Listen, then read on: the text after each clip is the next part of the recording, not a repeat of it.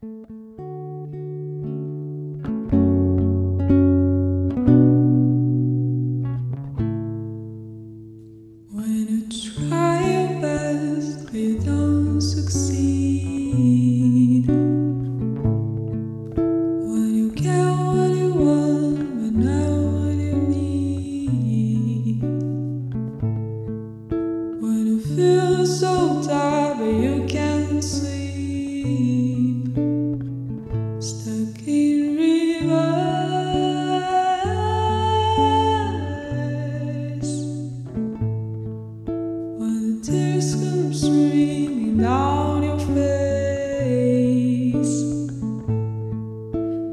lose something you can't replace.